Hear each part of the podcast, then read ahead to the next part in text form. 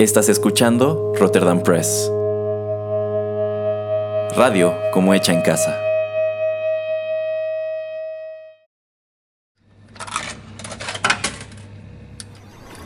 Los videojuegos han deleitado tus sentidos en la pantalla y ahora lo harán en la radio a través de su música.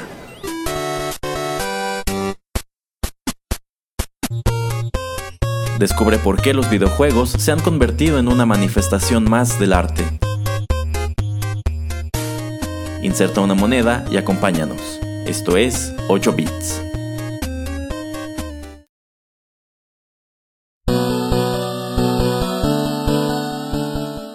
Hola amigos, qué gusto saludarlos y darles la bienvenida a la emisión 51 de 8 bits, un acercamiento a los videojuegos a través de la música.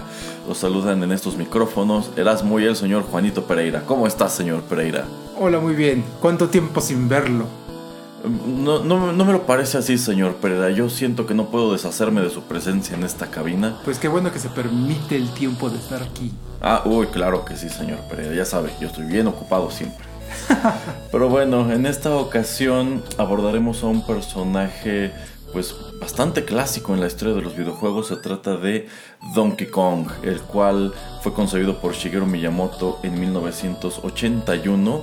Es prácticamente tan viejo como Mario.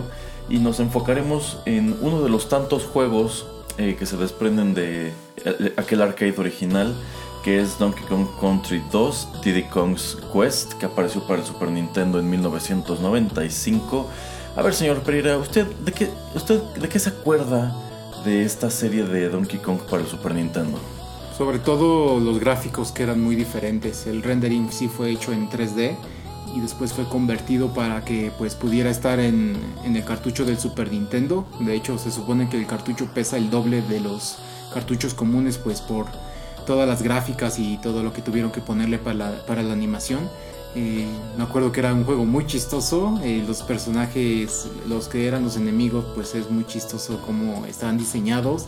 Eh, el hecho de que tienes que estar aventándoles barriles y estar recolectando bananas se me hace pues muy divertido, se me hace muy acorde al personaje. Que estés en la selva en el primero también se me hace muy chido. Y bueno, ya lo que nos concierne al segundo, pues es vas al, a la isla de, de, estos enemigos. Así es.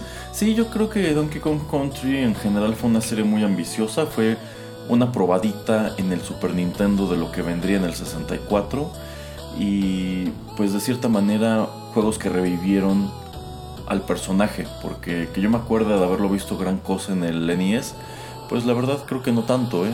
No, de hecho creo que hay como 10 años de pausa entre el primero de Donkey Kong, pues ahora sí que hasta atrás donde está en, la, en el juego de arcade. Y si tomamos, o sea, si no tomamos eso en cuenta, solamente lo podemos ver en, en el juego de Super Mario Kart, pero pues no tiene un juego donde él sea el personaje principal. Exactamente. Pero bueno, antes de continuar platicando, vayamos con música y ya volvemos.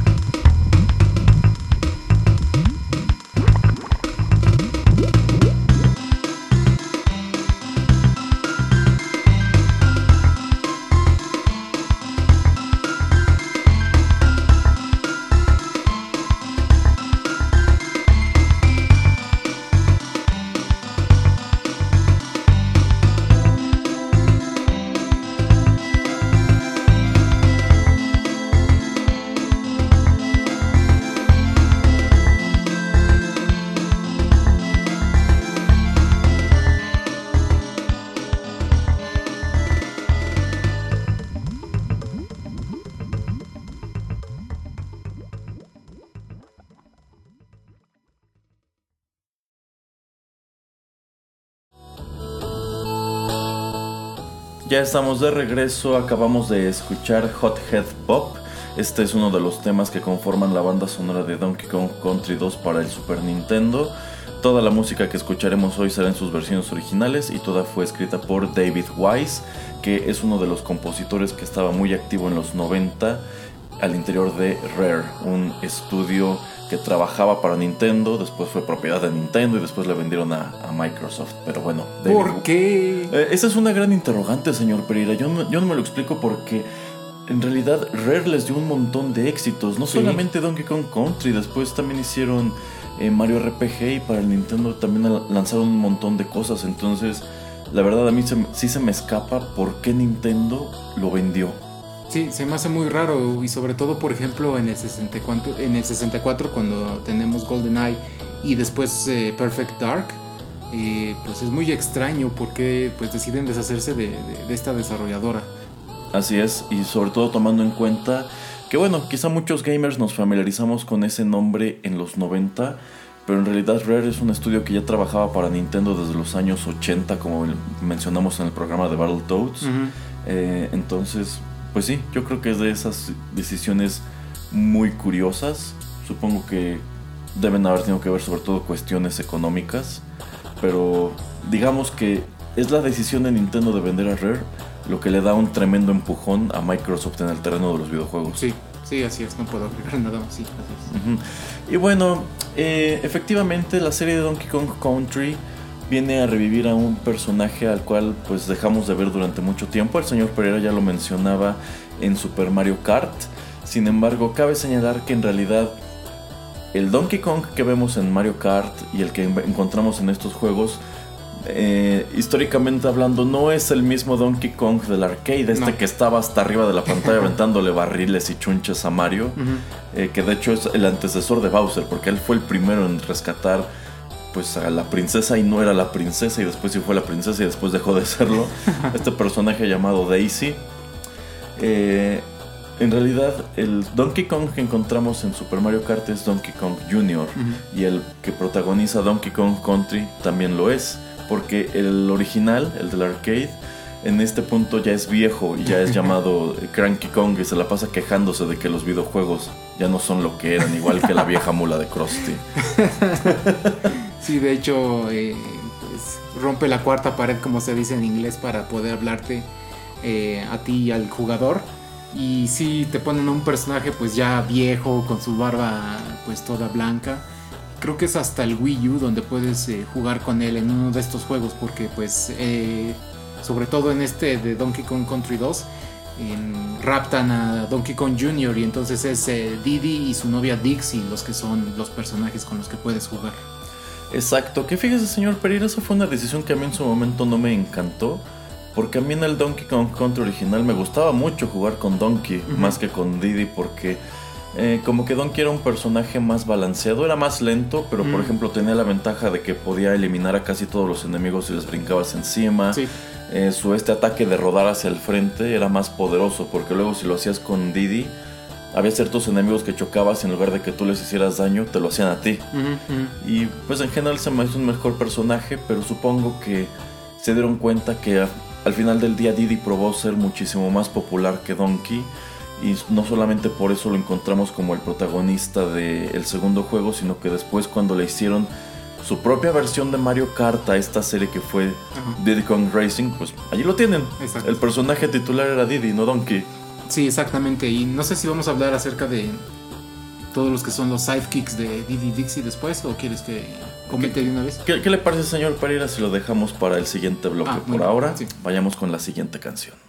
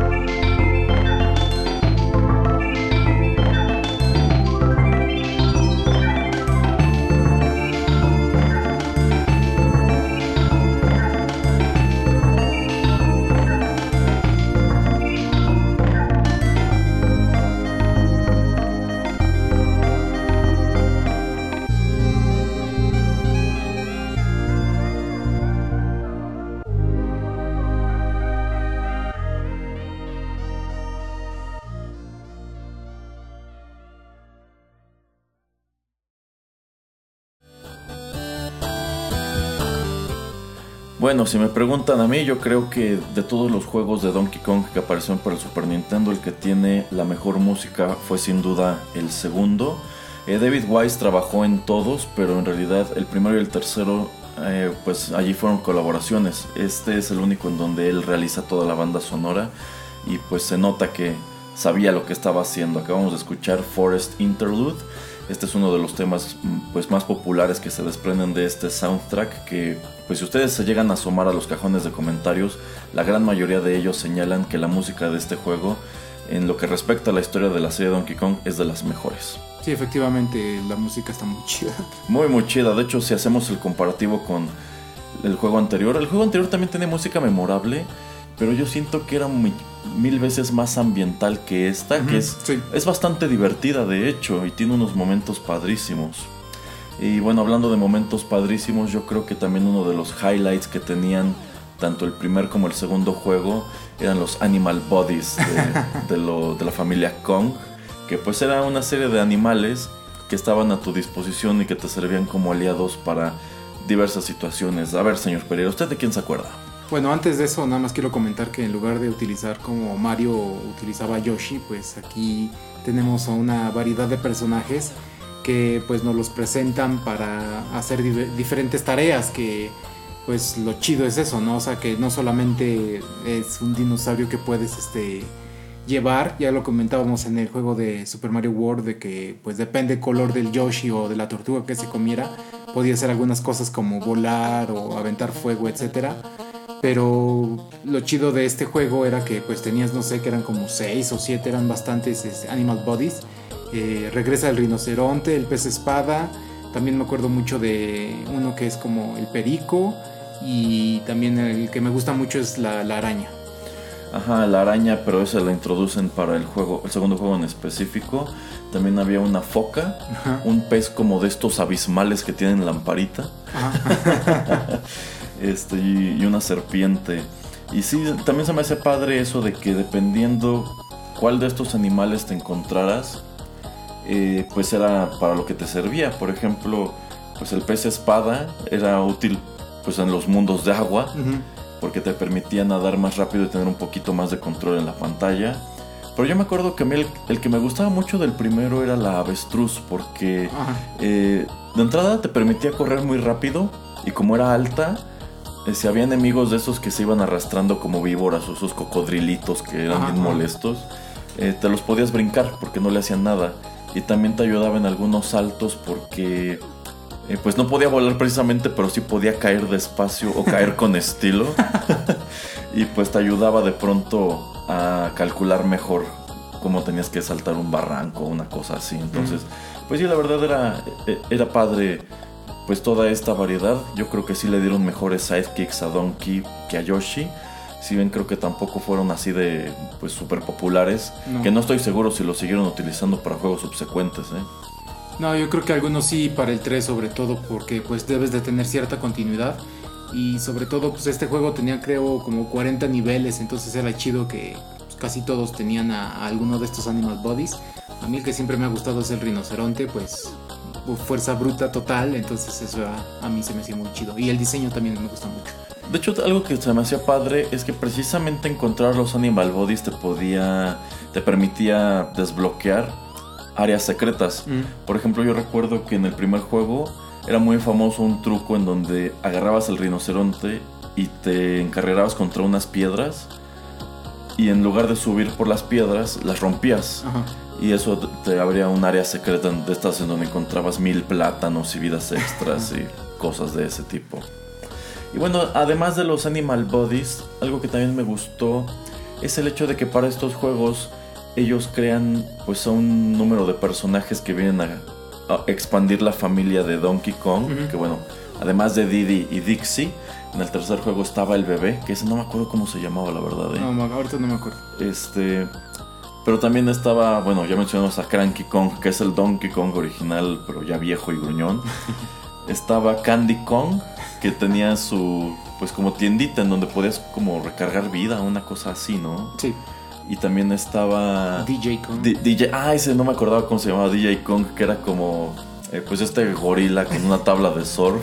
Ajá, y sus lentes de sol. Ajá. Y era divertido, recuerdo que porque podías llegar como a sus chozas o tiendas o casas eh, y se ponían a platicar contigo. Y pues era como una manera de perder el tiempo, de ponerte a leer todas las cosas que te decían, especialmente Cranky Kong, que se aventaba unos rants divertidísimos de por qué los videojuegos eran terribles comparado a cuando él era joven. Yo me acuerdo mucho, una de sus quejas es que, mira todo este color, de regreso en mi tiempo solamente teníamos ocho colores y con eso nos las arreglábamos. y que también regañaba mucho a Donkey de que era un inútil. Luego te podía dar de bastonazos, etcétera, etcétera. Entonces sí, estos juegos eran muy divertidos, estaban muy ingeniosos. Muy chuscos. Sí, muy coloridos, muy entretenidos. Yo creo que sí fueron pues unos excelentes highlights ya de la última etapa del Super Nintendo. Sí. Y pues la verdad no llegué a jugar lo que apareció para el 64 y consolas posteriores, pero yo creo que la nostalgia por esta etapa del Super Nintendo debe persistir porque la verdad sí se la volaron. Sí, de hecho, como te digo, o sea, los gráficos son súper diferentes, no tienen nada que ver con Super Mario World. Tal vez la dinámica del juego eh, como plataforma, pues sí, pero pues cuando lo vemos con los efectos 3D no tiene nada que ver por ejemplo con juegos como Star Fox. Entonces sí se la volaron y les quedó muy muy chido. Exactamente.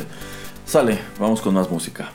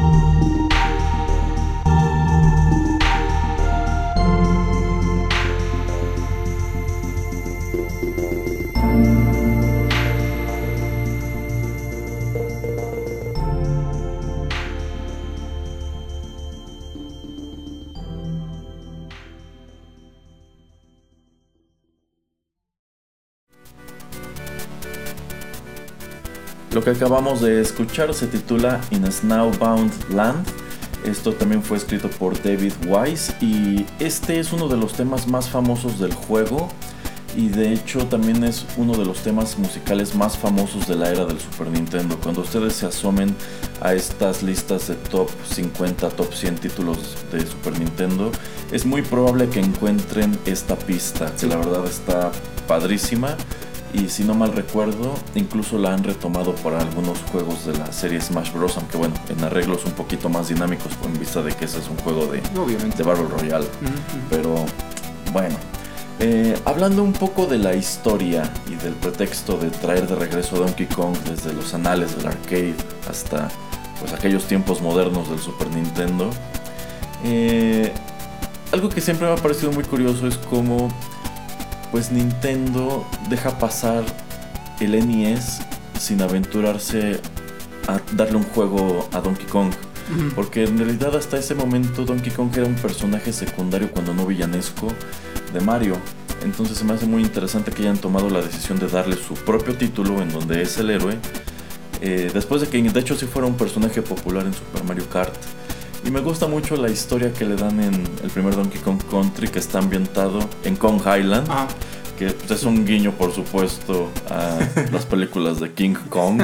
obviamente. Igual que todo este personaje, porque a fin de cuentas yo siempre he creído que el arcade original es una tremenda parodia de la escena emblemática de King Kong arriba del edificio peleando es. con los aviones, solamente que aquí es Mario Sí, sí, y también obviamente. raptó a una chica. Sí, obviamente. Ajá. Esto, entonces están- estás en Kong Island y Donkey y Diddy tienen que recuperar sus bananas que les han sido robadas por pues unos personajes villanescos que son como lagartos y reptiles Sí. que son conocidos como los Kremlins y son liderados por el King K. Rule que son como bueno que es como una especie de rey pirata Ajá, sí. entonces de eso va el juego, de que tú tienes que irte abriendo paso a través de todos estos stages y peleando con los jefes para recuperar las bananas. Pero ¿qué pasa al principio del segundo juego, señor Pereira? Pues está Donkey Kong todo feliz y están todos celebrando de que pues vencieron al rey maloso y entonces llegan sus secuaces y lo secuestran y entonces le llega digamos una carta a Didi porque pues era el, el compinche de, de Don- Donkey Kong en el primero y le dice si quieres recuperar a, a Donkey Kong vas a tener que darnos todas las bananas que te acabas de ganar en el primer juego y es entonces y es entonces cuando Didi agarra a su novia y le dice pues a darle átomos y hay que vamos a ir a vamos a llevarle la pelea a ellos primero ellos vinieron acá a molestarnos ahora vamos a la Kremlin Island y vamos a estar ahí y vamos a tener que rescatar a Donkey Kong. Exacto, así que digamos que todo lo que hiciste en el primer juego no sirvió de gran cosa porque a fin de cuentas los Kremlins se quedaron con las bananas, lo cual me parece muy curioso porque no veo qué utilidad le pudieran dar los Kremlins a un montón de bananas en vista de que son animales carnívoros. Pu- Pueden este, equiparar todas las bananas y vendérselas a precios exorbitantes a los changos. Ah, qué buena manera de verlo, señor Pereira. Quizás esa es la justificación histórica que necesitaba el primer juego. Eh, pero bueno, eh, así a grosso modo esa es la historia. Y todos los villanos que vamos encontrando, o casi todos, pues sí, son estos lagartos antropomorfos que son muy parecidos a los Foot Soldiers de los juegos de las tortugas ninja, Sí. son multiusos. Hay unos que nada más andan caminando, otros que avientan cosas, otros que vuelan con máquinas, otros que disparan Ajá. cañones, etcétera, etcétera. Y también eh, pues te vas encontrando otro tipo de animales que se han aliado con ellos, como las abejas. Sí. Que, híjole, de lo que yo más odiaba del primer juego eran las abejas. Es que era bien difícil. Ajá. Y, que- y también el hecho de que muchos de los subjefes eran precisamente abejas que se iban poniendo cada vez más difíciles, abejas gigantes. Y la primera, pues ahí te las arreglabas, pero luego llegabas a otras que ya empezaban a volar hasta en zigzag y eran más rápidas. O sea, que tenías un nivel de dificultad, sí lo tenía. Yo creo de hecho en uno de los niveles en, en este juego pues es en un panal de abejas, entonces está bien divertido. Ya me lo imagino, pero bueno. Eh, vamos con más música. El tema que escucharemos a continuación pues va muy de la mano con la historia del segundo juego y ya volvemos.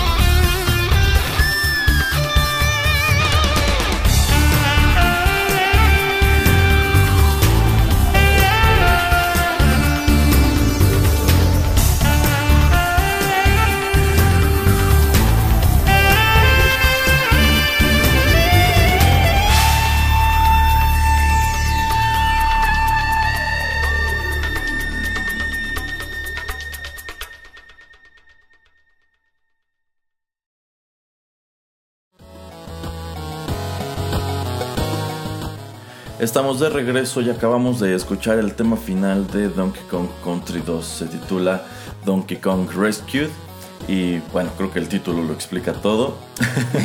Pero bueno, en esta ocasión no escuchamos precisamente la versión original, eh, sino un remix que aparece poco después del lanzamiento del juego, en el cual pues mejoran un poco la instrumentación del mismo y en donde podemos escuchar tocando a David Wise, a Grant Kirkhope tocando la guitarra y también a Robin Vinland tocando la trompeta. Eh, Robin Vinland es otro músico muy importante para la historia noventera de Square porque él escribe música para otros juegos que eh, lanza esta, este estudio, y sobre todo eh, Killer Instinct. La música original de Killer Instinct la escribe toda Robin Vinland. Entonces, pues aquí digamos que se juntan dos grandes de la música de Rare. Qué interesante. Y bueno, platicando con el señor Pereira fuera del aire, yo no tenía idea de que hubo una serie animada inspirada en oh, Donkey Kong Country, que fue una producción francesa. Pero bueno, nos pusimos a buscar un episodio en YouTube. Y después de cinco minutos yo ya no quería seguir viendo. Nadie quiere seguir viendo después de cinco minutos. Pero, ¿cuántos episodios dice señor Pereira que, que produjo? 40. ¿De dónde? No, me lo explico. Dos temporadas de 20. Bueno, por lo menos aquí en México nada más nos pudimos chutar la primera temporada. Yo no tenía idea, en serio. Nunca, nunca, nunca me asomé a esa caricatura. No tenía idea. Yo estaba, ahora sí que estaba en la tele, no le dejaba, la verdad. Salía en eh, Fox Kids, creo. Entonces era uno de esos canales nuevos que estaban dedicados 100% a niños. Pero pues creo que cuando sale, pues ya es a final, ya casi en los 2000 pues yo ya empezaba a dejar de ver caricaturas y cuando empecé a ver eso dije, no, no gracias. De entrada se siente como que está muy dirigida a niños pequeños. Eh, las voces son horribles. Yo jamás me imaginaría que Donkey Kong, así corpulento y bruto, habla así como jamaicano, buena onda. este. se ve como. Es que es isleño. Ah, por supuesto. se ve como, digamos, un, como, un juego de Nintendo 64 mejor rendereado. Pero sí se ven unas animaciones pues baratonas. Algunos efectos especiales se ven horribles. Lo que le comentaba Erasmo es que se, se, ve mucho como esta otra serie animada en computación, en computadora eh, Reboot que esa sí me gustaba, la verdad ya la ves ahora se ve muy fea, pero esa sí yo la, sí, sí la llegué a ver mucho. A mí no me gustaba, empezando por el diseño de los personajes y porque la animación me parecía pues fea. Aunque eso sí, yo creo que tanto Reboot como esta de Donkey Kong eh, se ven mejor que Beast Wars, que Transformers Beast Wars, que es una serie que ha envejecido horrible. O sea, en aquel entonces como que no te molestaba. Yo me acuerdo que incluso, pues aquí en México fue tan popular que empezaron a dar episodios, aquí abro comillas, en 3D, cierro comillas. es verdad. Que podías comprar en una revista, que era de las revistas que publicaba Canal 5, unos lentes que eran para que pudieras ver los episodios de Beast Wars en 3D, pero no, era cierto, no, no funcionaba. Y que esos mismos lentes te servían para ver las repeticiones de Dragon Ball Z con efectos especiales. Ah, sí, eso no me lo sabía. Sí, sí, sí. Hace cuenta que cuando hacían, por ejemplo, un Kamehameha, le metían encima como estrellitas y brillos y ah, y te ponías los lentes y medio se realzaba, pero realmente, pues no, comparado con una proyección en 3D del cine ahora, pues había espantoso. pero, pues sí, entonces Interesante descubrir que Donkey Kong también fue un pionero de las series animadas en, eh, eh, producidas por computadora en tercera dimensión. Sí, es este tipo de transición entre pues lo que era antes nada más hacerlo pues como se hacía anteriormente solamente en, boceto, dibujo, etcétera, eh, y animarlo de esa manera y después la transición en que quieren ya todos hacer, sobre todo Pixar con sus películas en 3D, pero pues Mm, esto de, que sea una serie animada, obviamente, pues te tardas más, cuesta más tiempo, cuesta más dinero y pues, los resultados nunca son tan chidos.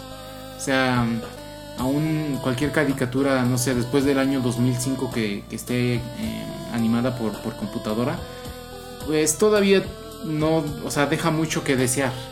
La verdad, no son cosas tan buenas, tan bonitas como, no sé, un DuckTales o unas tortugas ninja. O sea, ese tipo de animación se veía más chido que algo en, tercera, en, con computador.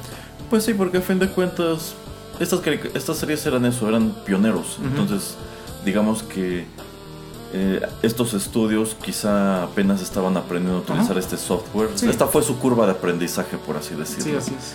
Eh, pero bueno, yo no tenía idea de que esto existiera. Y 40 episodios. Eso quiere decir que en algún lugar del mundo fue popular, ¿eh? Pues yo creo que en Francia y en Canadá, que es donde creo que sí pasaron las, las dos temporadas. Seguramente, pero... No, yo viéndola pensaría que es como de Super Mario Bros. Super Show. Así, una temporada de 10 episodios y párale de contar porque esto sí está medio insoportable. Ay, pero, Tristes historias. Sí, sí, sí. Eso sí, pues por lo que podemos ver en el opening, se ve que retoma a todos los personajes que ya mencionamos en el, bloque anterior. Que presenta algunos nuevos. Y pues por lo menos en lo que respecta al aspecto de los personajes es muy fidedigna porque se ven igualitos al juego. De hecho, yo creo que se ven igualitos a como se vieron en su momento en el 64. Sí, que de hecho retoman bastantes aspectos de, la historia que te están contando en, la serie, en esta serie animada, y los toman, los retoman en el, primer juego de, Donkey Kong 64. Entonces, varias cosas que empiezan a, platicarte en, en, esta serie, pues las ves reflejadas después ya en el videojuego. Exactamente. Pero bueno, por ahora vayamos con el último tema musical de este programa, que en mi opinión también es el mejor.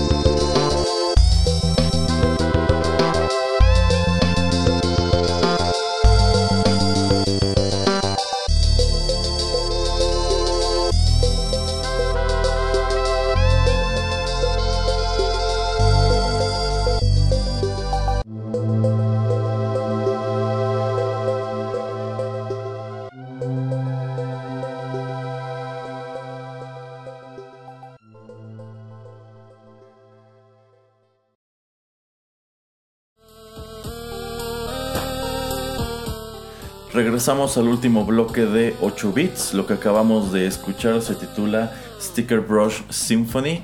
Para mí ese es el tema favorito de este soundtrack. La verdad está padrísimo. Y además de esta versión original lo pueden encontrar en YouTube en, un gran, en una gran variedad de arreglos que también valen muchísimo la pena escuchar. Y bueno, para este último bloque, pues yo creo que más que hablar sobre Donkey Kong o sobre este título en específico, eh, podríamos mencionar algo de la trayectoria del compositor David Wise, quien a mí me parece muy interesante que estuvo en Rare prácticamente en los malos tiempos, en los buenos tiempos y después en los, peores. los peores tiempos. Él estuvo trabajando para ellos desde 1985 hasta el año 2009. Y pues no tengo el dato aquí, pero yo estoy casi seguro que por ahí por 2009 es cuando este estudio desaparece y se integra ya de lleno a, quizás se convierte en Microsoft Games o una cosa así. Mm. Eh, pero bueno, entre el 85 y el 94 él escribió la música de todos los juegos de Rare, entre ellos el famosísimo Battletoads. Eh, y bueno, aquí echándole un ojo a otras cosas que él eh, ha hecho. Hay un juego de 1989 para el NES que se llamaba Marvel Madness. Y yo recuerdo que ese juego me lo rentaban en el videocentro. Y, yo creo que es un juego no muy recordado, pero que era bastante ambicioso para su época, porque de entrada todos los ambientes eran poligonales. No era precisamente un juego en tercera dimensión, pero yo creo que gráficamente estaba muy interesante. Era un juego de puzzle en donde tú, eh, pues digamos que tenías que ir conduciendo una especie de canica por unos como laberintos sin caerte al barranco y demás. Era, pues era muy divertido, a mí me gustaba. Sí, es, o sea, te hacía pensar, era muy, ah, muy diversos los niveles, entonces eh, no era algo, pues no era aventura, no era RPG, simplemente era algo para eh, que tuvieras paciencia y saber exactamente cómo mover la canica a través del nivel para llegar al punto final. Así es. También escribió la música para la adaptación al NES de Who Frames Roger Rabbit, quien engañó a Roger Rabbit, eh, que es recordado como uno de los juegos más nefastos de esa consola porque era dificilísimo. De hecho, a ese también me lo rentaban y pues a mí me lo rentaban porque para mí el personaje de Roger Rabbit era muy atractivo. A mí me gustaba mucho la película, pero jamás pude avanzar gran cosa en ese juego porque era muy enredado. Según yo, nada más lo renté tal vez una vez y pues en esa época cuando, no sé tú Erasmo, pero yo cuando era muy chico, si me frustraba mucho el juego, pues no, no lo volví a rentar. Sobre todo porque pues no tenía yo eh, pues tantos eh, juegos en mi posesión, entonces eso de ir a rentarlo también era chido porque pues digamos que podías probar eh, diferentes y si te gustaba mucho uno pues podías comprarlo pero pues tal tan grande era el repertorio que pues si a la primera de, jugarlo la verdad no te parecía chido pues lo dejabas en el olvido. Exactamente. Pero bueno un dato curioso de este juego de Roger Rabbit es que es como un tempranísimo precursor de los juegos de Grand Theft Auto, Auto porque tienes este mapa en vista aérea en donde puedes este, utilizar a, a, Benny, que era este taxi que utilizaban en la película, o podías ir caminando. Y pues el ir caminando implicaba un número de cosas como que te podían atropellar. De hecho, Roger Rabbit podía recibir todo el castigo que tú quisieras, ¿eh? Lo podías poner en medio de la calle para que lo atropellaran y cosas así, pero ahí donde tocaran a Eddie Valiant, que era el personaje que utilizabas porque ahí sí perdías vidas. Este, y podías entrar a edificios interactuar con gente que estaba en esos edificios y te daba opciones como de diálogo. Por ejemplo, podías acercarte a una mujer y te preguntaba algo, te decía algo y ahí te aparecían una serie de respuestas y dependiendo de la respuesta se podía pues como que dar la vuelta o seguir platicando contigo. Mm. Pero lo que, lo que se me hacía más divertido en aquel entonces era que podías golpear a la gente. así totalmente aleatorio, sin discriminación. A quien se te cruzara enfrente le podías acomodar un golpe. Qué bueno. Y, Eddie Valiant tenía una barra de poder. Ajá. Entonces te quedabas como recargando tu golpe como en las caricaturas y nada más esperabas el momento exacto en que alguien se te cruzara enfrente y les pegabas tan duro que los aventabas hasta el otro lado de la pantalla. Y después de eso, obviamente, se enojaban y ya no querían hablar contigo. obviamente. Pero si te salías del edificio y volvías a entrar, todo regresaba a la normalidad. Entonces, como no podía avanzar mucho en la historia, eso era lo que yo me entretenía jugando Roller Rabbit. ¿eh? Ya veo de dónde vienen sus problemas psicológicos de ser tan maniático, ¿eh? Uy, sí. Bueno. Ah, eh, bueno, antes de que acabe, Ajá. nos va a traer un Juanito y las películas de Roger Rabbit. Ah, fíjese, señor Pereira, acaba de poner sobre la mesa una propuesta muy interesante. Va, va, va, me late eso. Eh, también hizo la música de Beetlejuice. Eh, por supuesto que de todos los juegos de la serie Battletoads, todos los juegos de la serie Donkey Kong. Por allí tiene también un Star Fox, que es Star Fox Adventures. Y pues, pues él sigue trabajando. Su título más reciente, que también es con Grant Kirchhoff, es un juego que se llama Yooka-Laylee, que es para PC, para Play 4, Xbox One, Nin- Nintendo Switch. Sí, trataron de sacar este personaje como pues una nueva mascota. Ya sabes que eh, Crash Bandicoot o Banjo Kazooie o siempre tratan de sacar algún nuevo personaje o Spyro the Dragon, Rayman. pues, me puedo seguir y seguir. Pero siempre tratan de sacar un personaje icónico de vez en cuando y este pues es la- el último intento de, de una empresa por tratar de crear algo para generar también después mercancía alrededor del personaje. Ahora que lo mencionas, si no mal recuerdo, Banjo Kazooie también era un juego de Rare. y que fue muy popular en su momento, que a mí me sorprende que se haya perdido en el Nintendo 64. Ujú. Creo que por ahí intentaron revivirlo alguna vez, pero no funcionó. Pero yo sí recuerdo que eh, Banjo Kazooie se me figuraba como de estos juegos clon de Mario 64. Que dije, no, esto creo que no va a, a- a pegar. Y yo creo que es uno de los juegos más populares que hubo para esa consola. De hecho, de hecho es uno de los que más vendió, sí. Bueno, señor Pereira, ¿usted llegó a terminar estos juegos de Donkey Kong Country? No, de hecho nunca los tuve, nada más eh, me los prestaban, los rentaba. Eh, sobre todo, por ejemplo, el que más jugué fue el de Diddy, Diddy Kong's Racing. eh, y el primero de Donkey Kong Country y el segundo. Pero pues la verdad no eran juegos que me atraparan. La verdad en ese entonces eh, los gráficos, estos tipos de gráfico en 3D no me gustaba mucho. Entonces yo prefería juegos tipo Yoshi's Island o algún otro RPG como Secret of Mana o ese tipo de juegos. Eh, entonces no me llamaban tanto la atención estos juegos. Digo, ahora que los podemos pues jugar otra vez en emuladores o en las tiendas eh, en línea de Nintendo, pues es muy diferente. Pero pues sí, en ese entonces no, no era de lo, de lo mío. Ya. No, yo sí rentaba el primer y el segundo Donkey Kong Country. El primero llegué a terminarlo. Era, era un juego difícil y Mm. considerablemente largo. El Que de hecho, segundo- perdón, eh, cuando la gente de Nintendo le da este proyecto a, a Rare, es lo que les dicen, ah, tú hiciste Battletoads, pero pues esa cosa, como ya habíamos comentado en, en su momento, es súper dificilísimo. Entonces eh, Nintendo les dice a Rare, bájale tantito. Entonces es- por eso Donkey Kong es difícil, pero no imposible. Exacto, esa es la, la- la frase. Es difícil, pero no imposible. El segundo ya no lo llegué a terminar, la verdad. Porque, insisto, como no tenía Donkey Kong, ya no me atrapaba tanto. Y de allí en fuera, creo que de Donkey Kong nada más recuerdo un juego que apareció para el 64, que era como de tocar tambores.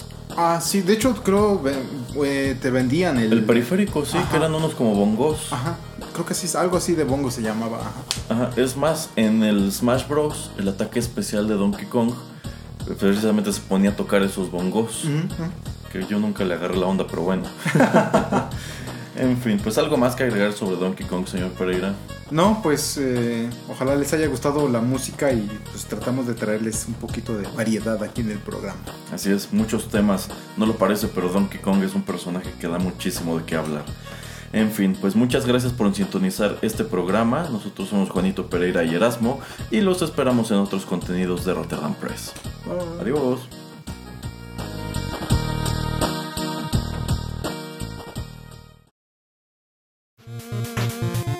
El tiempo se ha agotado, pero te esperamos la próxima semana en una emisión más de 8 Bits, un programa de Rotterdam Press.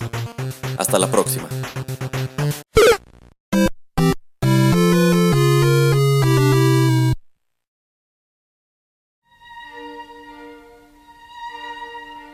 Estás escuchando Rotterdam Press. Radio como hecha en casa.